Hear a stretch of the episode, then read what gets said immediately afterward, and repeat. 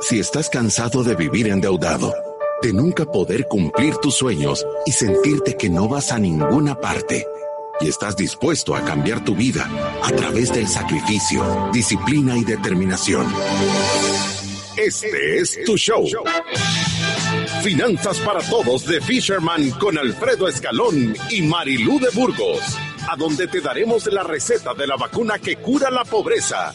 Te mostraremos que puedes eliminar tus deudas y vivir tus sueños. Desde la cabina del Centro de Soluciones Financieras de Fisherman. Empezamos. Empezamos en el mejor día de la semana, día de preguntas y respuestas, a donde le damos cachetadas a la ignorancia para que tengan libertad financiera. Hola Marilu, ¿cómo estás? Bien, la verdad que contenta en este día que, como siempre les digo, es mi día favorito. Gracias a todas las personas que nos han mandado sus testimonios, que nos han mandado sus preguntas. Tenemos unas preguntas espectaculares y unos testimonios todavía mejores. Quiero decirles un par de cosas. Si usted quiere escuchar este programa de Finanzas para Todos, recuérdese que estamos en vivo a través de la Radio Club eh, todos los días de 12 a 12 y 45, ahí de 12 y 5 a 12 y 43. De 12 y 5. de 12 y 5, hay que decirles, a, a 12 y 45. Después nos pueden encontrar también en Facebook Live, que siempre lo estamos transmitiendo para las personas que ahí nos sintonizan. Estamos dejando los programas en Facebook Live y estamos por empezar a subirlos todos a YouTube para que usted también pueda verlos, los repetidos. Y lo otro que les quería decir es que si usted tiene interés en seguir escuchando nuestro podcast, nos puede encontrar como Finanzas para Todos. Estamos en Spotify, estamos en Deezer, estamos en iTunes y también en todas las redes sociales compartiendo estos consejos y de verdad eh, estas frases de sentido común avanzado que le van a ayudar para que usted pueda mejorar su situación financiera. Además de eso, queremos decir que estamos en todas nuestras redes sociales y de verdad que estamos tirando súper ponzoña. Y les voy a decir por qué. Porque tenemos ya exactamente la cantidad de 748 mil podcasts y live streams escuchados y tenemos 29.775 seguidores en nuestras redes sociales totalmente orgánicos, creo que deberíamos de empezar a pagar y, así capaz que creceríamos más rápido, pero estamos a 225. El, el, el seguidor número 30.000 va a tener una planificación financiera gratis, o sea que comparta, empuje y apruebe para ganarse el premio. Sí, y lo otro importante también es compartir el teléfono de este programa que se llama Doné y Salvé. Es para las personas que han sido recuperadas de COVID-19. Si usted ya dio esa batalla y cumple con las condiciones para poder donar plasma, por favor llámeles. El teléfono es el 7854-9123. También tienen un correo electrónico que es plasmacovidsb.gmail.com. Ellos le van a informar todos los lugares a donde usted se puede acercar a donar y cuáles son las condiciones que tiene que cumplir para poder aplicar a ser donante. Y con esto empezamos nuestro programa. Esta semana en Finanzas para Todos hemos hablado sobre principios y valores correctos, la importancia de los colegios en la comunidad y cómo educar financieramente a nuestros hijos. Atención ciudadanos de la República de la Libertad Financiera. Hoy es jueves de preguntas y respuestas. Y comenzamos con nuestros expertos, Marilú de Burgos y Alfredo Escalón. Tenemos aplausos. Qué increíble que tengamos aplausos. Eso es todo gracias a Memo Maldonado. Yo no sé si hay alguien allá afuera ahorita aplaudiendo, pero me entusiasma que este sea el día de preguntas y respuestas y tenemos algunos comentarios. Eh, Alfredo, que si quiere, yo, yo los empiezo a leer en lo que usted se desconecta y vuelve a entrar. Eh, no, vaya. Eh, Alexander nos dice, hola, escucho todos sus programas en Spotify y agradezco cada consejo y educación que transmiten en sus programas. Hace poco he estado viendo una publicación en varias páginas de Facebook sobre el punto de vista de alguien, no sé quién lo escribió originalmente, sobre la situación financiera y la posibilidad de tener casa en el país. Me parece que hay varias ideas del texto que se podrían aclarar y dar un punto de vista técnico. Y desde el conocimiento y experiencia financiera que ustedes tienen, me gustaría que, que compartieran sus comentarios o ideas sobre ese texto en el programa, ya que me parece inquietante que la mayoría de gente tenga estas ideas. Sería bueno que nos iluminaran un poco desde su punto de vista y así ayudar a mucha gente. Su programa de ideas deberían de ser virales, al igual que ese texto que no aporta más que dar lástima. ¿Usted tuvo la oportunidad de ver ese texto que nos compartieron, Alfredo?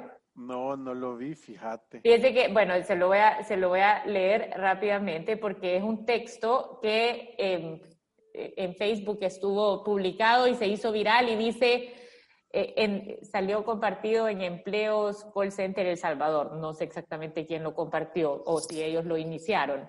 Dice, déjame ver si te entiendo despacio. Tengo que tener un sueldo de 800 dólares para que me puedan prestar a un plazo de 30 años. La cantidad que me, que me prestan oscila entre los 30 mil dólares en el Fondo Social para la Vivienda. Esto es algo risible para encontrar una casa en la capital. ¿Dónde se supone que están las oportunidades? Si no ustedes mismos que viven allá, cuéntenme, ¿qué puedo comprar yo por 30 mil dólares? A eso quitarle que si la encuentro a ese precio en una zona donde sea más o menos segura, tengo que tener el dinero para la prima de la casa, si la saco con el fondo. No sé de dónde la saco si para comprar estoy prestando. Sumale que a los señores de bienes raíces que andan revendiendo casas no les gusta tramitar con el fondo, siempre quieren cash si es posible o un préstamo con la banca privada. Si haces el préstamo con banco es peor, te pueden dar hasta más dinero, pero el interés es cruel y además la cuota te queda arriba de los 350 dólares, de lo cual la mayoría no irá a capital, sino que solamente a intereses. Es que mira, yo, creo que hay tantas cosas que decir acerca de esto. Y lo hemos dicho en programas completos. Completos, sí. En, primer lugar, yo creo que nosotros creemos que todas las personas deberían tener una casa tarde o temprano en su vida, es un proyecto que lo deberías de hacer, no es el primer proyecto, lo hemos dicho mil veces, y, nosotros no estamos en contra de tener casa, estamos en contra de financiar una gran porción del valor de tu casa eh, a un plazo larguísimo, porque entonces eh, en lugar de terminar pagando una casa, vas a terminar pagando tres y solo te van a dar una. ¿Me entendés? Entonces, eh, el financiarte a ese largo plazo es el que es un, crimen. No, y, lo otro es que no, ¿sí? No, es que la mayoría de gente por no tener educación financiera no se sienta a saber cuánto verdaderamente les va a costar. Sí, e, eso es número uno. Número dos, eh, parece en ese post como que la única manera en la que uno puede adquirir una casa es a través de un préstamo. Y lo más triste de ese post, lo que más tristeza me da, es que inmediatamente tira un mensaje de que es imposible tener el dinero ahorrado para tener una prima. Entonces dice, si ya estoy prestando lo demás, ¿cómo esperan que tenga una prima? Es que si no tienes dinero para tener una prima para una casa, lo que significa es que no estás preparado para comprar una casa. es correcto, es que eso se llama sentido común avanzado. Si no tengo el dinero para comprarla, es que no me la puedo comprar. Aunque quiera. Aunque querrás. Y lo otro es que quizás en este post no se mira la importancia de la planificación, ¿sabe? Es una persona que está viviendo del día a día y que no está pensando en el mañana. O sea que, y, eso yo creo que nosotros lo hemos dicho, es un componente absolutamente necesario para tener éxito financiero. Yo tengo que planificar el futuro. Si yo sé que estoy joven, o sea, tengo un novio o una novia y, y miro a la gente casada y yo me hago en casa en algún momento de mi vida, ¿por qué no puedo empezar a planificar tener un ahorro para convertir todas esas cosas que me van a pasar, lo único que no sé cuándo, en una realidad? Y no ser esclavo por 30 años de pagar una cuota y de estar sacando en un crédito personal el porcentaje de prima porque nunca pude planificar. Es que mira, lo voy a poner bien sencillo. Pensá si a vos agarrás tu salario este ejercicio les va a reventar la cabeza. Agarrar tu salario y dividirlo normalmente la gente tiene 44 horas semanales de trabajo, ¿verdad? Si lo multiplicas por 4 son 176 horas al mes. Si vos ganás 1.500 dólares, voy a poner un salario de 1.500 dólares y lo dividís entre 176 horas, quiere decir que vos ganás te por cada hora que vos invertís en tu trabajo, ellos te la cambian por 8 dólares con 52 centavos. Entonces, yo, tú ya sabes cuánto cuesta cada una de tus horas que tú trabajas. Entonces, tú agarrá y mira la casa, mira lo que cuesta y mira los intereses que vas a pagar en el tiempo y dividirla entre 8.52. Voy a decir que fuera una casa de 25 mil dólares, ¿verdad? Y lo dividís entre 8.52 y eso lo dividís entre 24 horas que tiene el día y eso entre 30 días del mes, o sea, estás hablando de que vas a pasar, o sea, estás cambiando esa casa como por 10 años de tu vida. Sí. ¿Me Es el tiempo que tú vas a pasar, el tiempo que tú vas a pasar de verdad trabajando para pagarla. Entonces tú tenés que ver la manera de, gastar el menos tiempo posible. Sí. menos pero no es ponerse a ver la manera, es que la única manera de no gastar tanto tiempo en pagar una casa es tener un buen porcentaje para la prima y tener la capacidad de estarla prepagando para que eventualmente ese bien sea suyo. Es correcto, pero lo que yo te estoy queriendo decir es, ¿Cuánto tiempo de tu vida te vas a gastar en tener eso? ¿Y cuál es la mejor manera de cambiarlo por el menos tiempo posible? Porque normalmente la gente no se pone a pensar, a, lo que, yo quiero llegar tal vez para que la gente lo pueda relacionar es, ¿cuánto tiempo de tu vida estás dispuesto vos a cambiar por tener una casa? ¿Y cuál es la manera de, de tenerla más barata posible? Cuando vos ahorras el dinero y lo pones a trabajar para ti, o sea, se hacen e, esos dólares que estás recibiendo por cada hora de tu, tiempo de trabajo, se van haciendo más grandes. Entonces necesitas menos tiempo. No sé si estoy, que si la gente logra entender la idea que les quiero dar. Sí, no, yo, yo, yo creo que sí. Hablamos del tema de prepararse para comprar una casa. O sea, este es un plan que no nace de la noche a la mañana, no vas un domingo y decidiste comprar una casa porque fuiste a ver una casa modelo. Y lo otro que se aborda aquí, que creo que sería el, último punto a abordar, es una casa de 30 mil dólares. Sí, posiblemente no vas a vivir a donde querés, no va a ser la casa de tus sueños. Si no te gusta, cuando te alcance para eso, entonces no la compres y alquila en un lugar que te guste más y seguí con tu programa de ahorro para eventualmente tener una casa.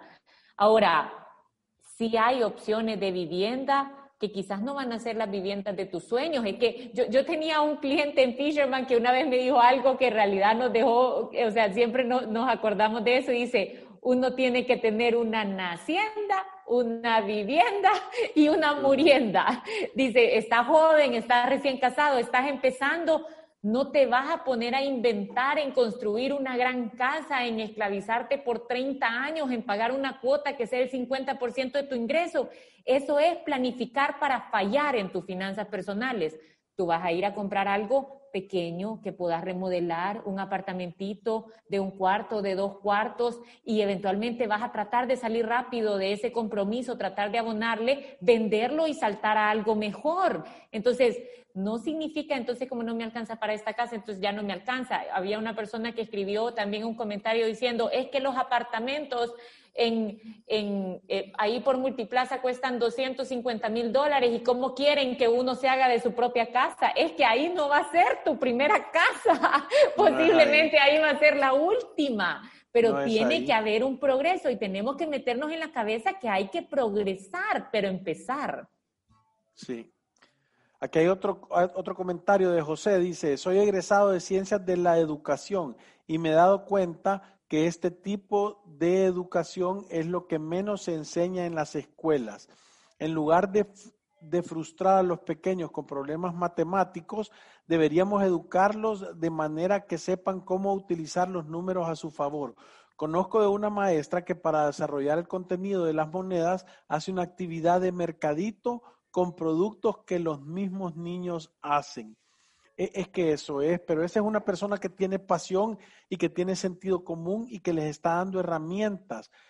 No es que conozcan los números, es que sepan para qué sirven y cómo los pueden utilizar ellos para tomar buenas decisiones en la vida. Eso es buenísimo y te felicitamos por tu carrera, José. De verdad, eh, eh, ponerle pasión a lo que haces porque de verdad tenés la oportunidad de cambiar vidas. Carlos dice, mi esposa es la administradora del hogar. Ella es súper buena en ponerme quieto cuando quiero gastar. Gracias a lo que ella aprendió con su abuela de pequeña, hemos logrado salir adelante y en el camino he mejorado mi relación con el dinero. Descubrimos su programa hace seis meses y de verdad nos ha ayudado mucho para darnos cuenta de otros aspectos de las finanzas. Ya comenzamos con el ahorro para retirarnos y vamos a transmitir estas enseñanzas a nuestros hijos para que sean mejores que nosotros. Parezco concha con limón retorciendo la felicidad. ¿Entendés que entendés eso? Y sabes qué, descubriste el programa. A mí me, me gustaría que nos mandaran mensajes de decir quién, quién fue la persona que les enseñó el programa o quién o cómo fue que llegaron a escucharlo o cómo empezaron a encontrarlo en Spotify, o sea, quién fue el que influyó en su vida, porque vos ponete a pensar, imagínate que ya esta, esta gente, los hijos van a ser ciudadanos de la República de la Libertad Financiera. Desde chiquitos van a empezar diciendo hay que ahorrar para nuestro retiro, hay que tener un fondo de emergencias y van a crecer con estos principios, con este, se vuelven principios, es lo que decíamos el lunes. Mi familia cree que todo el mundo tiene que tener un ahorro de emergencias. Se vuelve un principio de tu familia. Cuando vean a tu hija o a tu hijo van a decir, estos son de buena familia, van a decir. Sí. ¿Verdad? Porque van a tener buenos principios y valores. Sí. La verdad es que sí. La posada de don Manuel nos dice, hay que exigir al MINED que se incluya educación financiera como materia básica para nuestros hijos y hijas y que no se conviertan en esclavos de las deudas. Yo también estoy de acuerdo con eso. no sé cómo existe tan poca conciencia de la importancia de eso. Y lo decimos cien veces, no importa si sos pintor, si te gusta ser fotógrafo, si querés, o sea, andar haciendo cosas de beneficencia, todas las personas, todas, no importa qué se dediquen, van a tener una relación con el dinero. Tener una base de finanzas personales es básico para cualquier persona, no importa su profesión. y aquí quiero convocar yo a la segunda vez que en el programa al aire convoco a una marcha Vamos a marchar. No, no, vamos. A Y la Marilu dice, yo lo voy a estar viendo en la tele siempre. Yo lo voy a llevar en la agüita. pero entendé, yo te voy a decir, fíjate que yo, yo, yo veo, yo, a mí me da risa porque yo tengo un amigo que vive por El Salvador del Mundo y voy seguido a verlo. Y ahí en El Salvador del Mundo hay un tipo que está vestido de camuflajeado con un gorro negro, no se le ve la cara y tiene un megáfono. Y él está exigiendo justicia.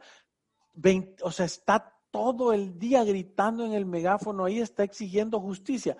Yo, yo, creo que alguien se la debería de dar porque lo que está exigiendo es bueno, está exigiendo justicia. No justicia, o sea, pero... A saber de ah, qué. Pues sí que... exige justicia.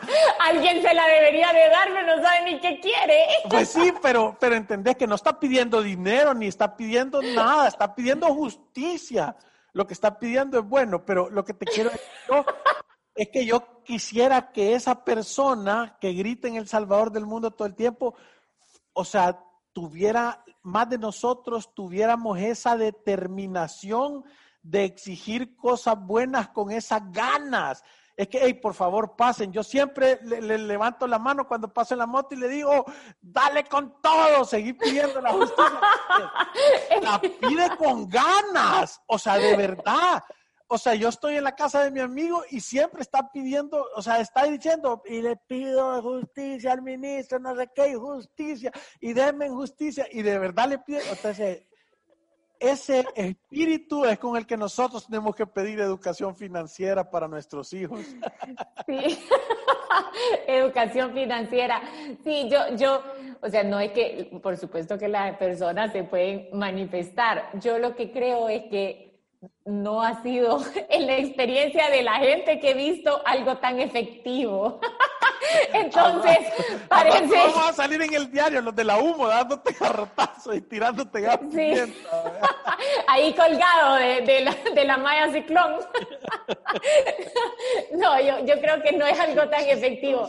Yo por eso siempre les digo, uno tiene que aprender a diferenciar lo que uno puede controlar y tratar de controlar su metro cuadrado y ahí hacer la diferencia.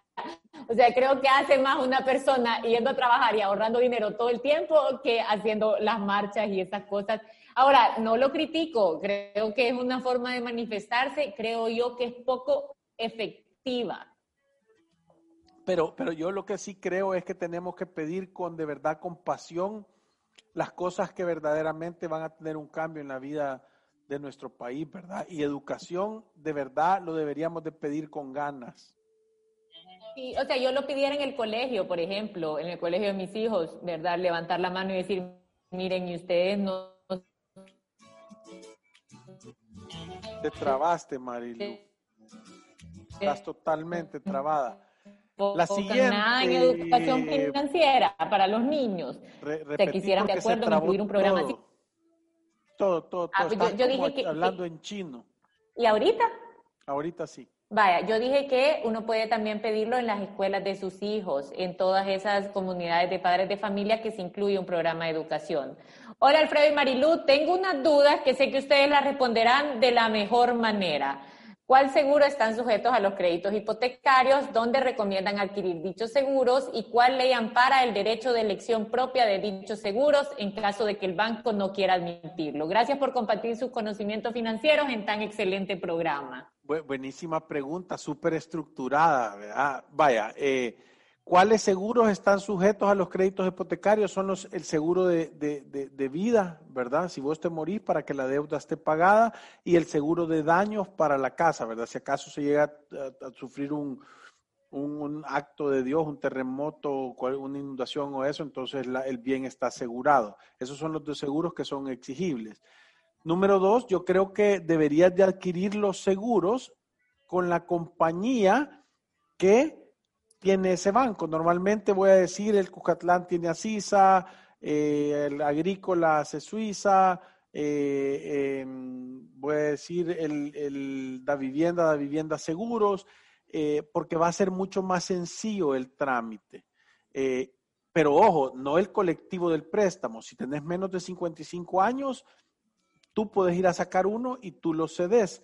Y la ley Marilu es el artículo 20 de la Ley La de ley. Protección al Consumidor. A mí me da duda si es el artículo 20 o el 22. Estoy casi, casi segura El que es el 20. artículo 20 que dice que eh, uno puede eh, contratar su, el notario que te va a escriturar el crédito o la compañía de seguros eh, con las que vas a contratar el crédito, con las que vas a contratar los seguros que son condición para ese crédito, tú puedes contratarlas eh, siempre y cuando cumplan la- la- lo- los requisitos mínimos del banco.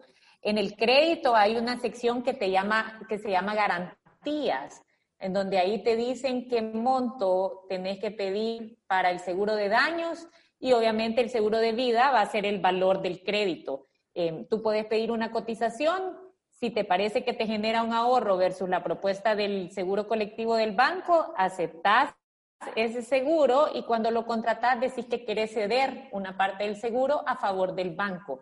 Entonces ahí podés ya tener una sesión a beneficio del banco y tú sos el obligado a pagar esa póliza de seguro. Y está en la Ley de Protección al Consumidor, artículo 20. Y con Sí. esto nos El vamos, si quiere, Alfredo. No, todavía a no, porque le voy a leer. El artículo 20 dice, se prohíbe a proveedores de servicios de crédito bursátiles o servicios financieros en general incurrir en las siguientes conductas.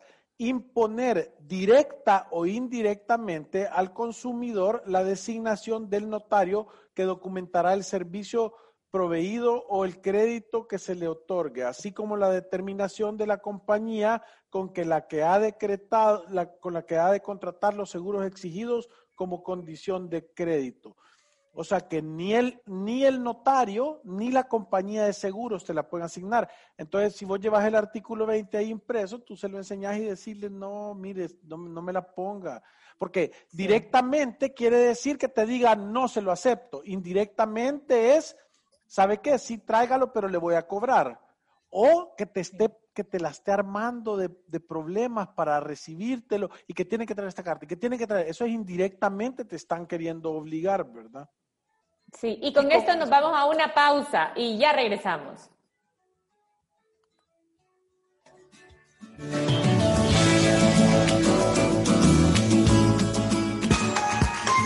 Visítanos en nuestras oficinas en calle Cuscatlán, número 19, Colonia Escalón. Encuéntranos en nuestras redes sociales, Facebook, Instagram, Twitter y LinkedIn como Fisherman Wealth Management y nuestra página web fishermanwm.com. Llama al 2208-9797. Ya regresamos ya puedes solicitar hasta el 25% del ahorro que tienes en tu AFP Confía y utilizarlo a tu conveniencia. Pueden acceder a este beneficio hombres mayores de 54 años y mujeres mayores de 49 y con al menos 10 años de cotización. Disfruta de este y otros beneficios de ahorrar para tu futuro. Conoce más en www.mianticipoconfía.com. AFP Confía. Ante los desafíos, los salvadoreños siempre sabemos salir adelante. Sin importar las dificultades, mantenemos firmes nuestros sueños. Es momento de levantarse y transformar nuestros ahorros en oportunidades. Banco Atlántida tiene las herramientas que necesitas para controlar tus gastos, crear tu fondo de ahorro y alcanzar lo que te propones. Imagina, cree, triunfa. Ya puedes solicitar hasta el 25% del ahorro que tienes en tu AFP Confía y utilizarlo a tu conveniencia. Pueden acceder a este beneficio hombres mayores de 54 años y mujeres mayores de 49 y con al menos 10 años de cotización. Disfruta de este y otros beneficios de ahorrar para tu futuro. Conoce más en www.mianticipoconfía.com. AFP Confía. Si te perdiste de nuestros programas anteriores o deseas volver a escucharlos, encuéntranos en iTunes o en Spotify como Finanzas para Todos. Continuamos. Y Atención, ciudadanos de la República de la Libertad Financiera. Continuamos con nuestro jueves de preguntas y respuestas. Continuamos con nuestro jueves de preguntas y respuestas, ciudadanos de la República de la Libertad Financiera. Aquí estoy viendo un comentario, Alfredo, de cuándo vamos a hacer el programa de Proyecta 5 Plus de Confía. Fíjate que no hemos definido cuál es el tema de la otra semana y estamos en jueves. O sea que les vamos a decir prontamente, los publicaremos en nuestra cartelera de shows. Sí, y lo otro es que si podemos comentar un poquito en qué consiste el programa eh, para las personas que están considerando empezarlo. Mira, el programa de este eh, de, de Proyecta 5 Plus es un ahorro voluntario en la AFP que tiene un beneficio de ley número uno, eh, el retorno que están esperando eh, adentro de ese programa es como del 5%, eh, tiene más amplitud de a dónde van a invertir el dinero, o sea que vas a tener un mejor retorno. Y número dos, tiene un beneficio fiscal. ¿Qué quiere decir? Que tú te vas a poder descontar de tu impuesto de la renta el 10% que, hasta un 10% que vos aportes a tu plan de ahorro eh, eh, ¿cómo es que se llama? A tu plan de ahorro eh, voluntario. ¿Qué quiere decir esto? Que si tú pagas eh, dos mil dólares al año de impuesto de la renta, tú puedes agarrar 200, meterlo en tu fondo de ahorro, proyecta 5 Plus, y ese, eso lo declaras en la renta, ya no tenés que pagar esos 200 dólares de renta. Está chivo. Sí, la, la verdad es que para las personas que están pagando impuestos es una buena alternativa de alimentar su plan de retiro y conseguir, porque si, si usted lo iba a pagar en impuestos y tiene la oportunidad de ahorrarlo y tener ese beneficio fiscal, que es un gran beneficio en realidad, eh, en realidad ese, ese retorno va a ser muchísimo mayor, o sea, es dinero que ha pasado al ahorro, que además va a generar un 5% y que no lo está pagando en, en, en los impuestos. Claro. Jorge Escalante nos dice, ¿cuál es su punto de vista del programa del gobierno para la reactivación económica para MIPES llamado Firempresa es un crédito bajo la figura de un fideicomiso que se destina para capital de trabajo con una tasa del 3% anual. Un año de gracia plena, sin garantías y 10 años plazo. ¿Creen que es una buena oportunidad? Considero que un crédito para capital de trabajo para un negocio es aceptable a comparación de los créditos de consumo, pero me gustaría saber su opinión. ¿Qué piensas tú, Marilu? yo creo que hemos tocado bastantes veces este tema. Nosotros no estamos en contra de los créditos para una empresa siempre y cuando sea un proyecto probado, que tú sabes que está dando dinero y que con, ese crédito vas a, vas a lograr un crecimiento. Ahora, creo que se ha confundido esto con un montón de crédito de subsistencia para después morir. ¿verdad? Eh, eso, o sea, esos son cuidados paliativos, eso no, no debería de ser que tú estés prestando dinero solo para mantener tu empresa viva y que de todas maneras tenga un destino final. Yo creo que aquí las personas también necesitan una asesoría con este tema de la pandemia. Muchas empresas han sido afectadas y hay algunas que están pidiendo préstamos para seguir pagando el gasto del mes a mes sin generar nada de ingresos y eso va a tener un destino desastroso. Y también estamos en contra de los préstamos para empezar una idea de negocio que puede que te, que te dé éxito o, o, puede, hay una gran posibilidad de que fracases en el intento y si fracasas lo único que te va a quedar es una cuota. Entonces ahí está nuestra posición en los créditos para empresa. Mira, yo, yo, yo voy a contar una experiencia porque es que, es que aquí este tema casi que pudiéramos hacer todo el programa completo de esto, pero ponerle a pensar no solo es recibir el dinero, sino en cuánto tiempo vas a recibir el dinero.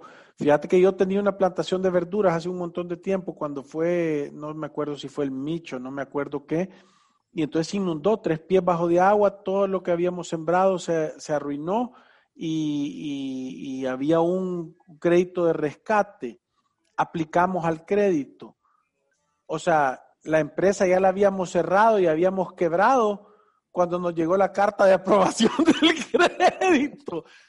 Entonces entendés que estas cosas, hace, hace cuánto crees vos que se necesitaba que las pymes tuvieran esta verdadera ayuda para que, para que algunas resucitaran. Entonces llega, uy, es que, es que le venís a dar la medicina cuando el muchacho ya tiene gusanos adentro. Entonces, creo que eso es número uno. Creo que el, o sea, como que la coyuntura o la capacidad de respuesta del gobierno, yo les tengo que decir que no me parece buena con las pymes, ¿verdad? Ha pasado casi seis meses ya desde que eso se, necesitaba. Eh, la, la, otra cosa es, como dice Marilú, tenés que asegurarte que va a ser pagable. La tasa de crédito, obviamente, la tasa de interés es buenísima. No conseguir dinero al 3%. Eh, a 10 años plazo. El plazo también voy a decir que es relativamente bueno, va a haber oportunidad de, pagarlo y si no hay garantía. Yo lo que quisiera entender es que el gobierno si de verdad espera que le devuelvan ese dinero, ¿verdad? Porque yo estoy seguro que la, tasa de la tasa de mora, si la gente cuando pone las casas de garantía aún así no los paga, imagínate sin garantía. Es que yo de verdad no sé quién tiene las manos en el timón, pero no, no, hay demasiada tela que cortar. O sea, yo te diría que si tú lo estás considerando, vení, toma un, Fisherman Consulting, un plan y analiza de verdad si, si va a ser un beneficio. Pareciera que es bueno siempre y cuando esa sea la medicina que tú necesitas para solucionar tu problema, ¿verdad? Eh, creo, Jorge, que hay que ponerle un poquito de, atención porque parece algo bueno que puede terminar siendo malo.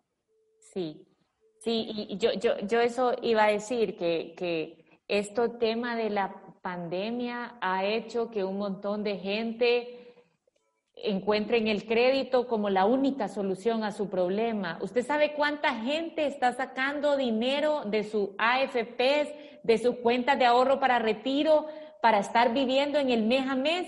Porque con este tema de la crisis, todo el tema de endeudarse parece justificable de algún modo. Y, yo, yo les digo, deje de tocar sus cuentas de retiro, o sea, mejor trate de bajar su estilo de vida y acomodarse a lo que los ingresos están dando, pero hay cientos, hay miles de familias allá afuera que están dando un retroceso de años en el plan financiero que llevaban por este tema de la pandemia. Y, A mí me gustaría ver, ¿sabes cómo, Marilu? Me gustaría ver la foto de vos a los 65 años con tu plato de carne, papitas fritas, tortilla, ensalada, con champiñones, bien rico. Y cuando sacas el dinero de la AFP, te quitan el plato y te ponen uno de frijoles con tortilla y sal. Le estás cambiando el menú al viejito. Cuando vos agarras ese dinero y, y te lo gastás para vivir hoy, le estás cambiando el plato de comida de steak al viejito. Sí, y yo creo que aquí es que hay que tener un gran cuidado lo que parece un beneficio en el corto plazo. Lo dijimos cuando empezó el tema de la pandemia, de aquí están los beneficios, aquí están los beneficios económicos para las personas naturales, casi que venga, ya no paguen nada. La vieja, tu beneficio. Ahí está todo el mundo llamándonos, mira, a mí me subieron los intereses, yo, mi crédito se incrementó en 5 mil dólares. Entonces... Espérate, espérate, a mí me acaban de hablar alguien, iba camino al mar yo el sábado, y me hablaron, me dijeron, mire, aquí somos de Fisherman y, estamos en el banco y queremos pagar el 100% del préstamo, pero le están, le están poniendo, oí bien, le estaban poniendo al final del préstamo todas las cuotas extraordinarias. Y yo hablé con la ejecutiva, me peleé con ella porque le decía, pero mire, cuando uno, voy a asumir, decía yo, que usted pagó esa cuota se compone de algo de capital y algo de intereses. Entonces está bien, si no se las pagó cinco cuotas, está bien que le cobren los intereses, pero le tiene que reducir el capital. Si eso es matemática de cuarto grado, sumar y restar. Y ella dice, no, es que no, el sistema no nos lo ha autorizado. No nos lo permite. Es que, que ah, o sea, de verdad, pero bueno. pongámosle la cola al burro. Si yo te diría, Jorge, aunque parece atractivo, 3%, 10 años, deuda es deuda y hay que tratar de mantenerse alejado de la deuda. Eso es nuestro principio básico. Y para las personas que gracias a este tema salimos también con esto, que están sacando todo lo de la AFP, porque es que ya con la ley pueden hacerlo y que con la pandemia necesitamos estos ingresos y todo parece justificable por la crisis que hay allá afuera, en realidad el único descuento que se está haciendo es a usted mismo a la edad de los 60 o 65 años, así que tengan cuidado, o sea, que este tema de COVID-19 no le destruya su plan financiero y se nos acabó el tiempo. Yo iba pasando por Facebook y luego escuché que estaban en Spotify. Los empecé a escuchar desde el 22 de noviembre del 2018, que es el primer programa que está ahí. Soy súper fan orgánica. Buenísimo, gracias. Y con esto nos vamos. Gracias por todos sus mensajes. Vamos a estar aquí el día de mañana. Ir a través de la vida sin una planificación financiera personal es un acto de genuina locura. ¡Salud! Gracias, adiós.